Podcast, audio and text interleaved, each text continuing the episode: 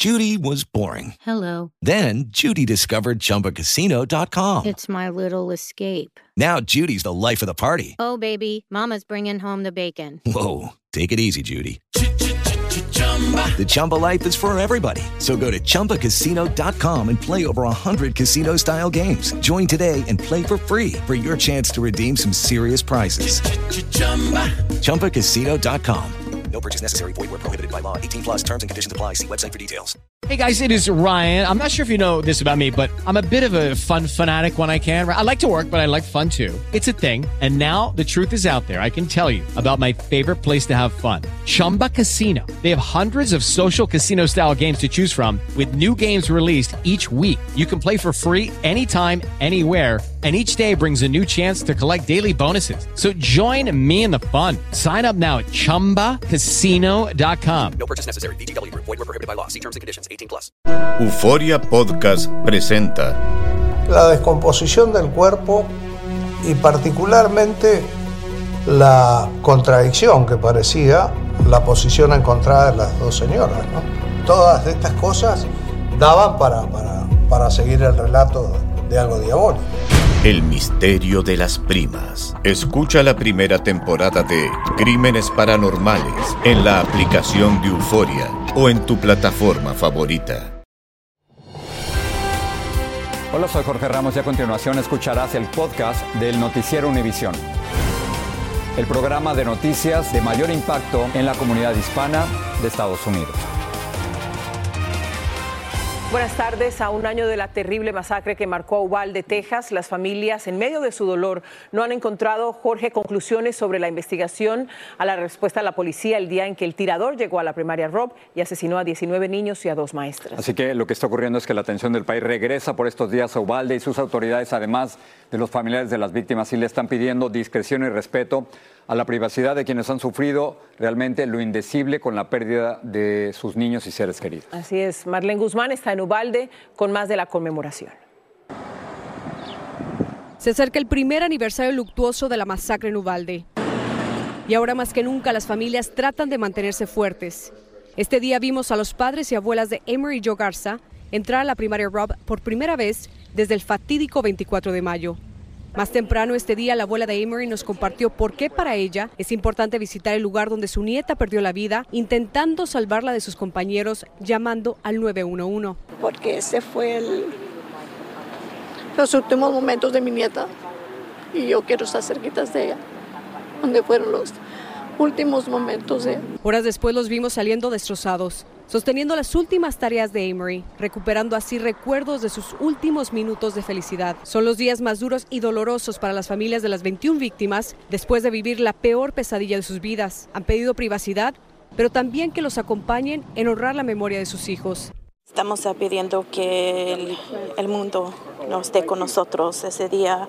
Abracen, abracen sus hijos un poquito más, más fuerte para nosotros. No más hablen de ellos. La mamá de Jackie Cázares nos cuenta que la mejor manera de homenajear a su hija este miércoles es haciendo algo por el prójimo. Ella siempre quería darles algo, comida, dinero, algo. El alcalde de Uvalde siguió la petición de las familias que solicitaron que se les dé un espacio, evitando obstruir con automóviles áreas como la plaza, el centro cívico, la escuela y los murales, donde se congregarán ese día, pues se han convertido en refugios para estas familias. A veces oigo su, su risa hablándome y como me decía Gani y, um, y, me siento cerca de ella cuando voy para allá porque voy y hablo con ella y rezo. Lo que sí será abierto al público es una vigilia que tienen programada para la tarde del 24 de mayo aquí en el Parque Uvalde Memorial, precisamente en ese espacio a mi espalda, que dará inicio con la liberación de mariposas, cada una en honor a las 21 víctimas. En Uvalde, Texas, Marlene Guzmán, Univisión. Y a partir de mañana martes estaré con ustedes en el noticiero desde Ubalde. Con el respeto y la consideración que han pedido las familias, estaremos recordando a quienes perdieron la vida y abriéndoles un espacio a los sobrevivientes que de manera muy generosa han compartido con nosotros sus experiencias. Un ex policía de seguridad de la secundaria de Parkland, en la Florida, irá a juicio la próxima semana para responder por cargos de negligencia infantil. La fiscalía acusa a Scott Peterson de no haber entrado a la secundaria cuando un pistolero asesinaba a balazos a 17 personas y hería a otras 17. Jesús Héctor Palma Salazar, mejor conocido como el Güero Palma, no saldrá por ahora de la prisión en México. Cuando su escarcelación parecía inminente, las autoridades mexicanas lo detuvieron otra vez y lo acusaron de un asesinato cometido hace 23 años. Jessica Cermeño está en vivo siguiendo la noticia y nos vamos con ella a la capital. ¿Qué es lo último, Jessica?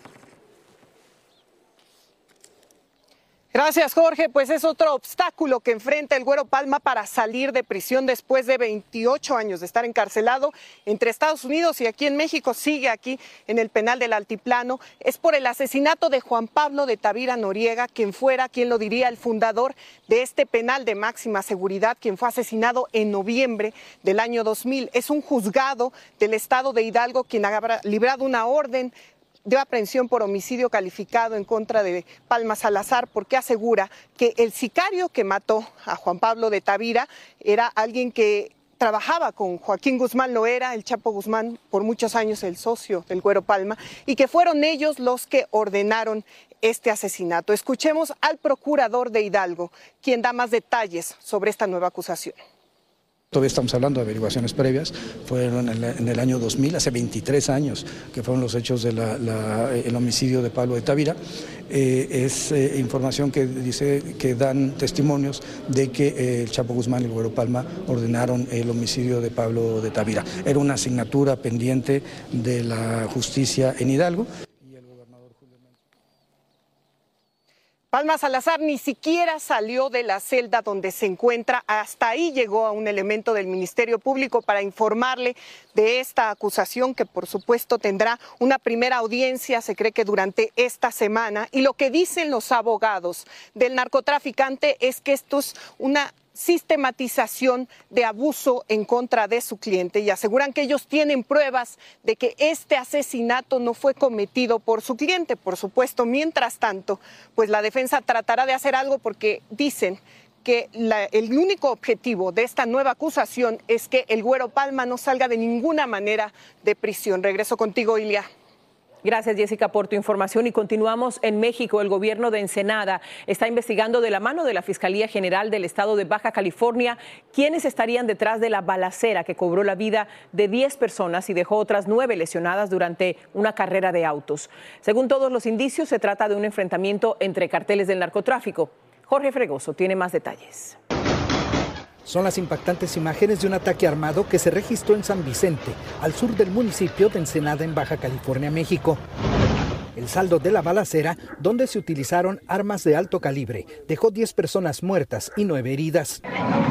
Autoridades locales están preocupadas por el hecho violento y aseguran que en este caso estuvieron involucrados cárteles de las drogas. Se, trata de personas que presuntamente eh, forman parte de eh, un grupo eh, delictivo dentro de la estructura conocida como Cártel del Pacífico y otro con el Cártel de... Las investigaciones están en proceso. Los peritos realizan pruebas en las unidades todoterreno involucradas, incluyendo una camioneta de lujo desde donde presuntamente viajaban los atacantes y donde se aprecian impactos de bala y manchas de sangre. Un ataque directo, directo, un enfrentamiento según información que tengo entre el cártel Nuevo Jalisco y de los Arellano Félix. Hay tres cárteles de Sinaloa, Arellano y Jalisco Nueva Generación. Sí, son, son ajustes de cuentas entre ellos mismos. Hay que también puntualizar que hubo un decomiso de 39 toneladas de cocaína en el puerto por este decomiso tan importante que equivale a más de 15 millones de dólares.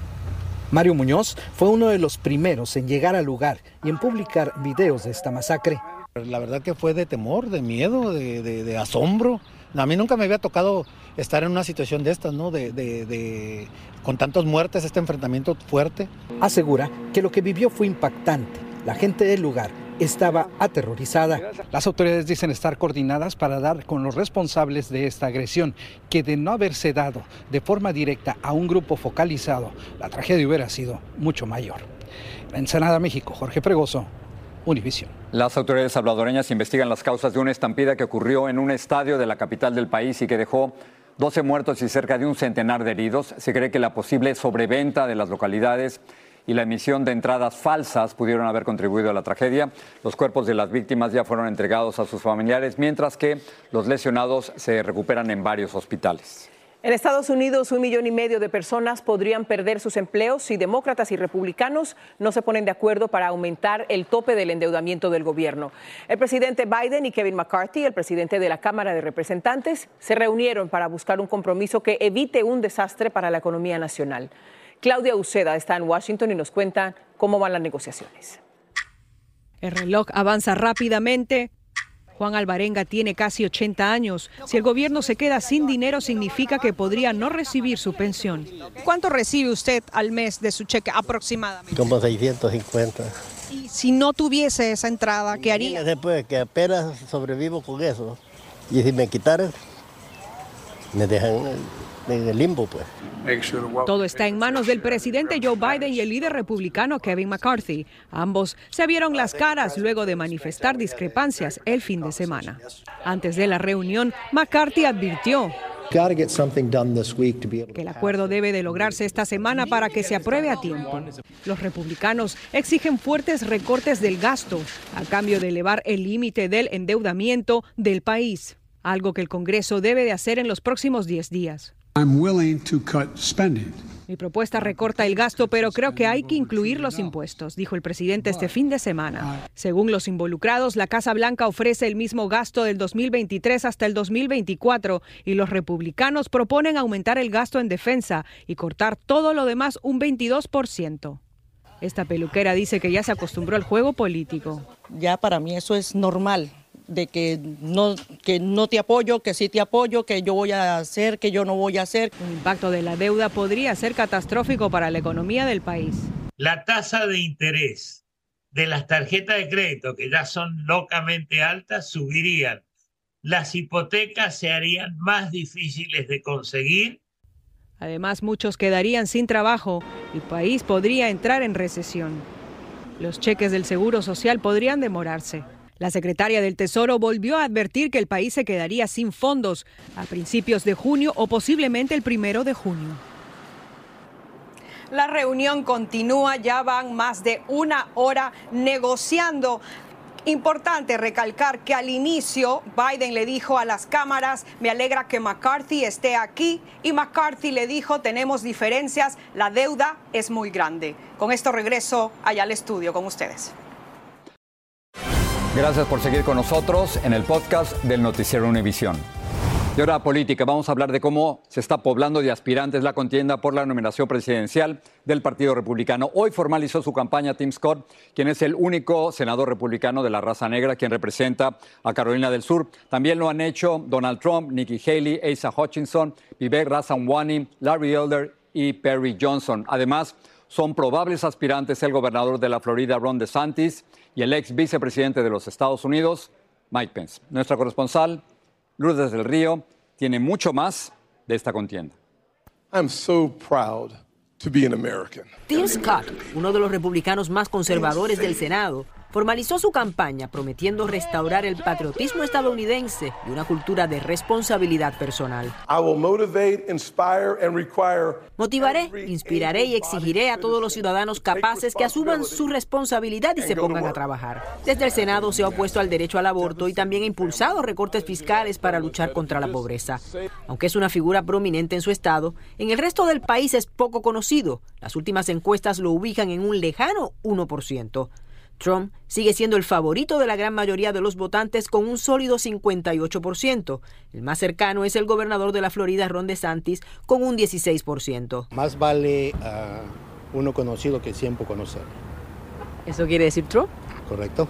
Hoy el expresidente reaccionó al anuncio de Tim Scott, dándole la bienvenida, reconociendo que la contienda republicana se está llenando y aprovechando para criticar a DeSantis llamándolo inelegible. Este analista asegura que la llegada de más precandidatos favorece a Donald Trump. Porque tiene un piso muy sólido, un piso de aproximadamente un 30%. Es muy difícil ganar una campaña presidencial con 30, 40% si son dos candidatos. Pero si son 7, 8 candidatos, se puede ganar con un 30 o un 40%.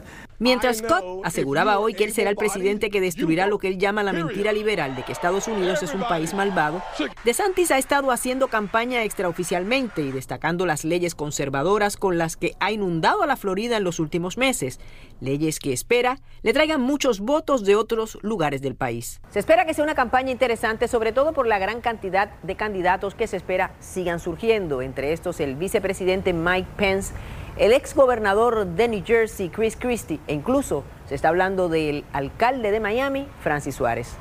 En Miami, Florida, Lourdes del Río, Univisión. El acusado de apuñalar mortalmente a cuatro estudiantes de la Universidad de Idaho compareció hoy en una corte. Se llama Brian Koberger.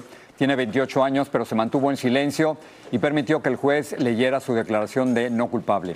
Las autoridades lo llevaron a la corte, como vemos, con grilletes en las piernas. En California, Carlos Domínguez, acusado de apuñalamientos en serie en la Universidad de Davis, se declaró no culpable de los dos cargos de asesinato y uno de intento de asesinato de los que la Fiscalía lo acusa. El juez ordenó una evaluación psiquiátrica después de que el abogado del acusado dijera que su cliente no es mentalmente competente para ir a un juicio. En Nueva York, un niño hispano de solo nueve años que se cayó desde una ventana en el cuarto piso del edificio. Está generando, por supuesto, mucha tristeza. La policía respondió rápido a la emergencia y al niño lo llevaron al hospital, pero no le pudieron salvar la vida, como reporta Blanca Rosa Vilches. Yo me, me traumé. Los vecinos de la familia dominicana en el Bronx están conmovidos con la noticia.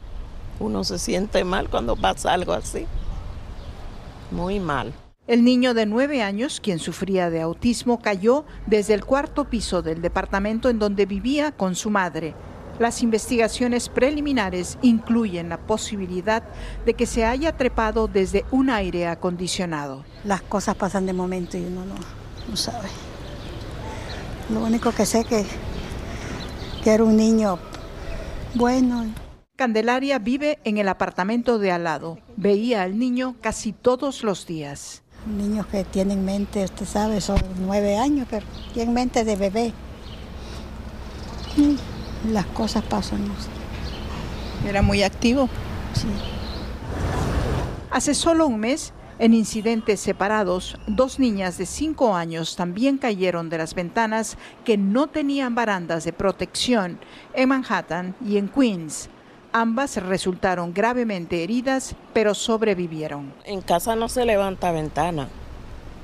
Mejor se le prende el aire si tienen calor. Las autoridades de protección infantil aconsejan eliminar muebles de altura cerca de las ventanas, colocar barreras de protección verticales, no las horizontales, seguir estrictamente las medidas de seguridad de las autoridades para colocar aires acondicionados medidas que deben mantenerse cuando el niño visita lugares en donde no viven otros niños.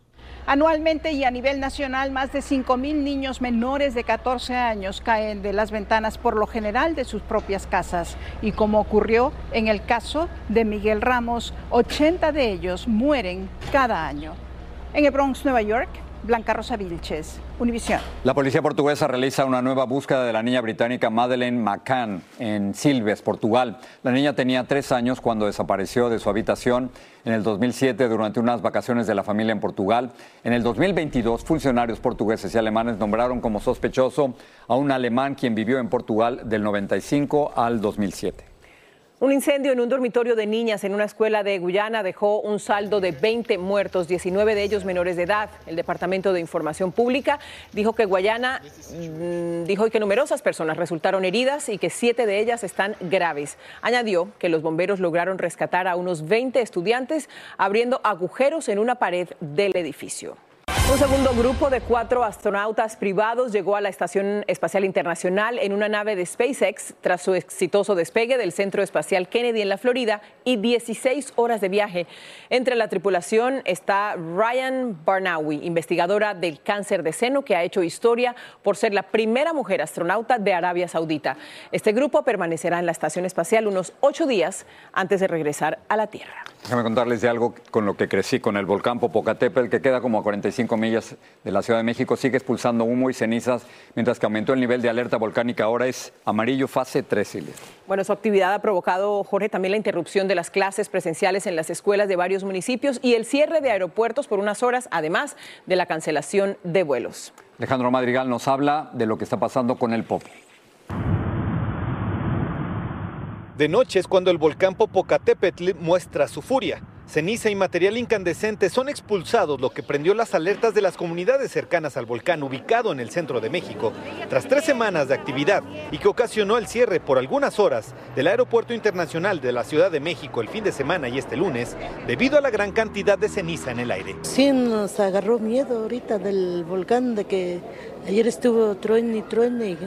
Pues ya casi no nos espantamos de que muchas veces ha ido, muchas veces ha tronado y ya. En la comunidad de Santiago Xalitzintla, la gente aprendió a vivir con un volcán activo.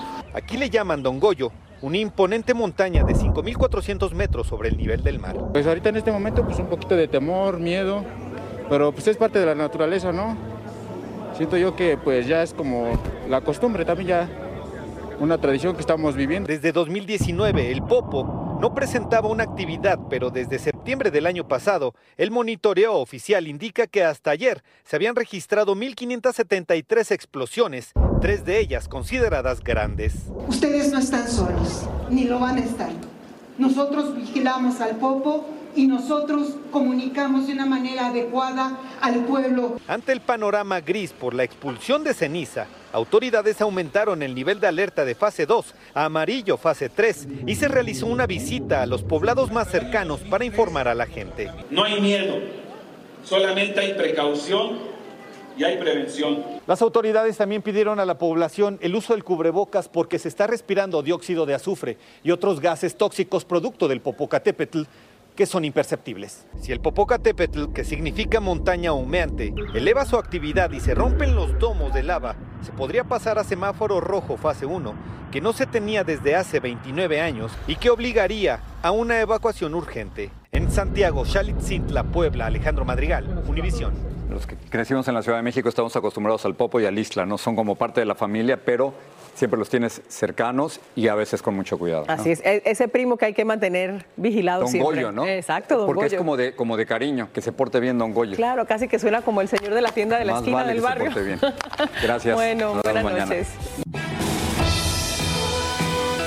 Así termina el episodio de hoy del podcast del Noticiero Univisión. Como siempre, gracias por escucharnos.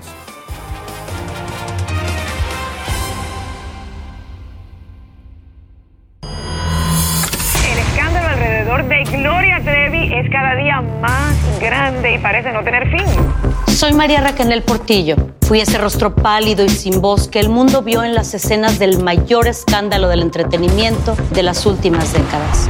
No vengo a contar mi versión, vengo a contar mi historia. Ya es hora de abrir la boca. En boca cerrada. Escúchalo en tu plataforma de podcast favorita.